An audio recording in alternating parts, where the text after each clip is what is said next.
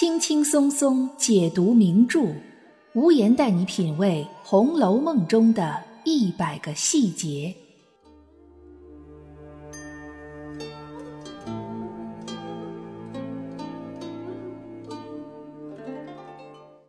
品读细节之美，发现别样红楼。大家好，我是暗夜无言，欢迎您继续收听原创节目《红楼梦》中的一百个细节。之前有听友留言给我，说是想听听有关于刘姥姥的剖析，无言便想起了《红楼梦》的第六回“刘姥姥一进荣国府”。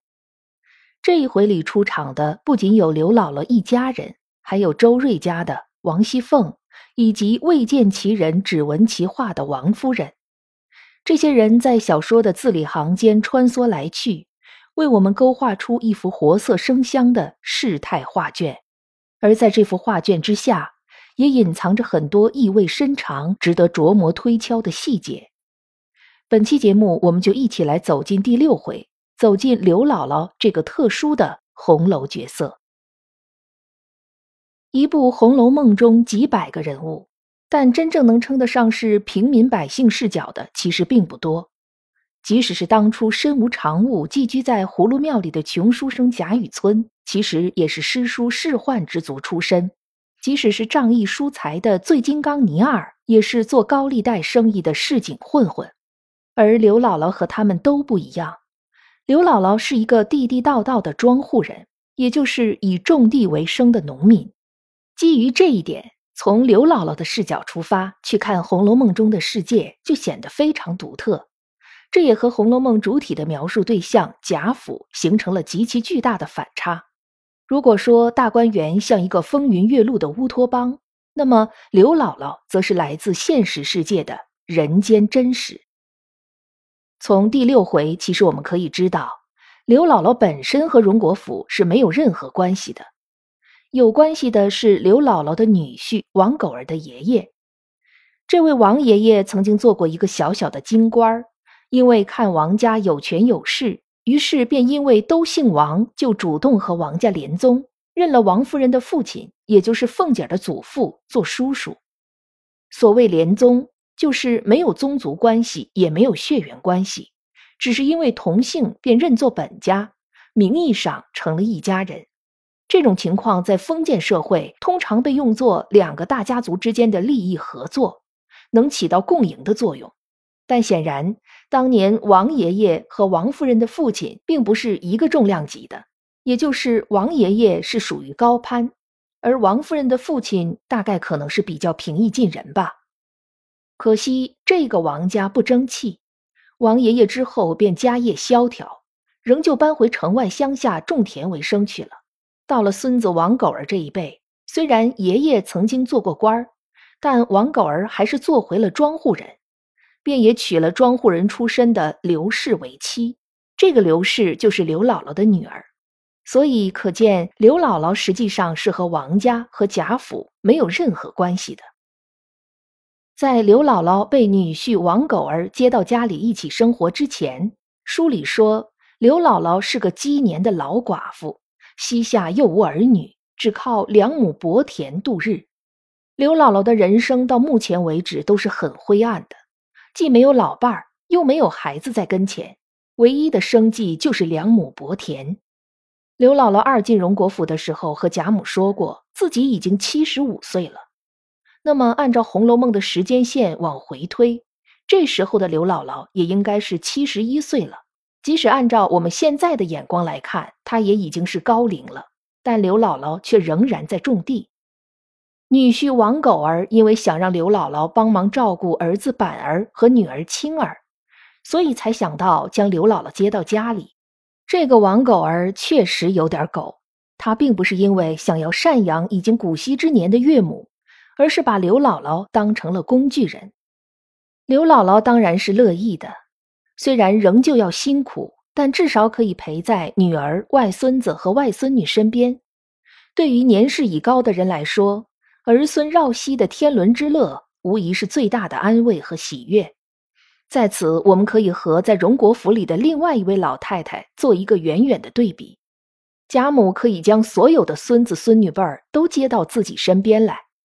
包括史湘云这样的内侄孙女，以及惜春这样的外侄孙女，他们热热闹闹的簇拥围绕在贾母身边，一口一个老祖宗的叫着，这和刘姥姥的境遇简直是判若霄壤。不仅如此，贾母在贾府可以说是说一不二，绝对权威。可刘姥姥在女婿家却要看女婿的脸色。书里说道：“因这年秋尽冬初，天气冷将上来，家中冬事未办，狗儿未免心中烦虑，吃了几杯闷酒，在家闲寻气恼，刘氏也不敢顶撞。在那个绝对的男主外女主内的年代，一个家庭的经济实力是由家庭中的男性决定的。”这个家连过冬的东西都没有钱操办，除了当时社会大环境不景气的影响之外，多半就是因为王狗儿没啥能力。可没能力的人未必就没有脾气，这王狗儿脾气就不小，有时间喝闷酒撒酒疯，却不去好好想想解决问题的办法。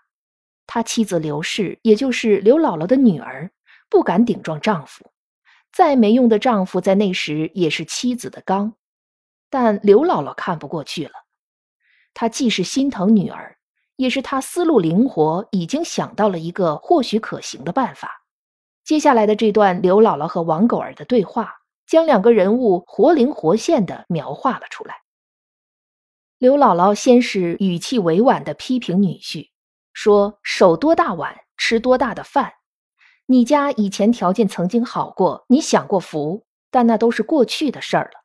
你现在没了钱就发脾气，哪里像男子汉大丈夫呢？然后又一针见血地指出，咱们就生活在天子脚下，可以说遍地都是钱，就看你有没有能力拿到了。以王狗儿的脾气，可不会被刘姥姥一席话就说服了。他发怒道：“难道你让我去偷去抢吗？”刘姥姥冷静地说：“没人让你去偷，但是咱们得想办法呀。”王狗儿此时又成了愤世嫉俗的模样，冷笑着说：“我又没有收税的亲戚，做官的朋友，我能有什么办法？”此时，刘姥姥不紧不慢地抛出了自己的法子。她提到了王爷爷当年连宗的事情，并且对现在王夫人的状况掌握得一清二楚，还说当年他就和女儿去过一次王家，王家是善待了他们的。一听这么说。王狗儿立刻不生气，也不冷笑了，而是笑着说：“那既然这样，你再去一次找找他们呗。”刘姥姥于是说道：“你又是个男人，又这样个嘴脸，自然去不得。我们姑娘年轻，媳妇子也难卖头卖脚的，倒还是舍着我这副老脸去碰一碰。”于是便定下了带着外孙子板儿先去找周瑞家的碰碰运气。这一段刘姥姥和王狗儿的对话十分值得推敲琢磨。王狗儿这种人绝对可以称得上是一类典型人物，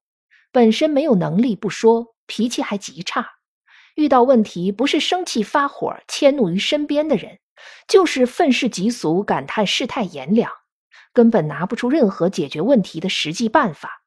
而当别人给出可行性方案时，他又不肯自己出头。仍然是依赖着别人去做，抱着自己吃现成的这种龌龊的小心思，所以刘姥姥会说他又这样个嘴脸。想必刘姥姥早已经把自己这个女婿看得透透的了。但刘姥姥毕竟还是个母亲，她不想自己女儿再受女婿的气，又舍不得让自己女儿抛头露面去办这件事儿，所以只有自己出马。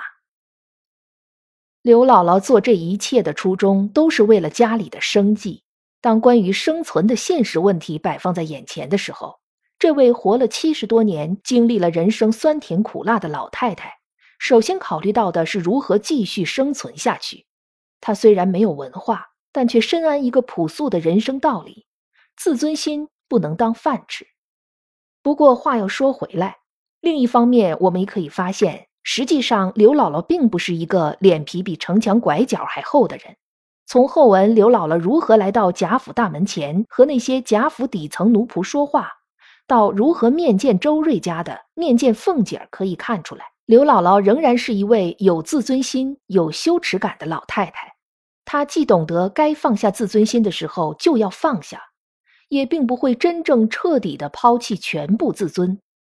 他能做到这一点，是源于他心里所积累的生活智慧，以及他善良的本性。刘姥姥带着智慧和善良去找到了周瑞家的。书里说，因为周瑞当年征买田地，王狗儿出了不少力。虽然并没有更进一步说明这件往事到底是怎么回事儿，但从一个“争”字可以看出，这多半不是什么正大光明的好事儿。周瑞家的之所以善待刘姥姥，这一起做过坏事儿的过往经历，或许是一个很重要的原因。另外一个原因，书里说是周瑞家的要显弄自己的体面，这很符合周瑞家的人设。他虽然在贾府没有任何实际管辖权，但仗着是王夫人陪房，丈夫周瑞又负责荣国府田庄的地租，他总是要忍不住显示自己的地位。不过客观上来讲，周瑞家的的确是刘姥姥的贵人，倘若没有周瑞家的。刘姥姥恐怕连贾府的大门都进不去，而刘姥姥这一进了贾府的大门，从此就和贾府结下了千丝万缕的关系。我们都知道，刘姥姥后来救了巧姐儿，一个借斗之威的庄户人家，就这样成了贾府这种豪门贵族的贵人恩人，成了那句被拿来玩梗的“天道好轮回”最直接的诠释。此时的王熙凤还并不知道。面前这位卑微的老太太，就是她一生中积累的最大的福报。一个不过二十岁的年轻女子，衣饰华丽、堆红叠翠的坐在炕上，有一搭无一搭的拨弄着暖手炉里的炭灰，对旁边用田七茶盘端着一小盖中茶的平儿视若无睹，头也不抬，眼也不看，只是嘴里轻描淡写的说着：“怎么还不请进来？”知批在此处写道：“写尽天下富贵人待穷亲戚的态度，也不只是凤姐儿。当年见过刘姥姥一面的王夫人，直接借口忙不过来，没有见刘姥姥，还说并不是什么真的亲戚，不过是连了宗的。这几年也不大走动，以前也没亏待过他们。后来可能是觉得这样说有点不够大气，才又说别怠慢了就好，让凤姐儿才躲着办。”刘姥姥记忆里，当年那个想快的王夫人早已经变了，而王熙凤这个家伙，即使是面对老实巴交、卑微到尘土里的刘姥姥，她也不忘了先哭穷，再诉苦，然后才勉强拿出二十两银子来，把富贵人对待穷亲戚的套路玩得六到飞起。或许在凤姐此时的认知里，面前这个衣衫褴褛、满脸皱纹的老太太。很大程度上就是个占便宜没够的人，她不得不防。这些年来，可能她也没少处理过类似这样的事儿，比如那些时常出宫来巧立名目借钱的太监们，借走了就再也没还过。但凤姐儿不知道的是，刘姥姥和那些太监们不一样，她不会把这种帮助和救济当成理所当然，知恩图报也是刘姥姥朴素人生观的一部分。后来，刘姥姥二进荣国府，她之所以愿意配合鸳鸯和凤姐儿哄贾母开心，其实也有一部分报答的心思在里头。就更不要说后来的救巧姐了。在戏份相近的红楼角色里，刘姥姥这个人物形象绝对是一个独特的存在。她显然很不符合贾宝玉眼里的女性形象。她既老又粗俗，没有文化。可能连鱼眼睛都算不上了，但是刘姥姥身上那些质朴浑然的优点，比如乐观、积极、善良、包容、能屈能伸、知恩图报，以及她朴素圆融的大智慧，无一不在彰显着普通女性的华彩。本节目是《红楼梦》中的一百个细节，欢迎您订阅关注本专辑，为专辑进行五星好评。也欢迎您为节目打 call 打赏，来支持主播的创作。本节目由喜马拉雅出品，独家播出。我是暗夜无言，我们下期见。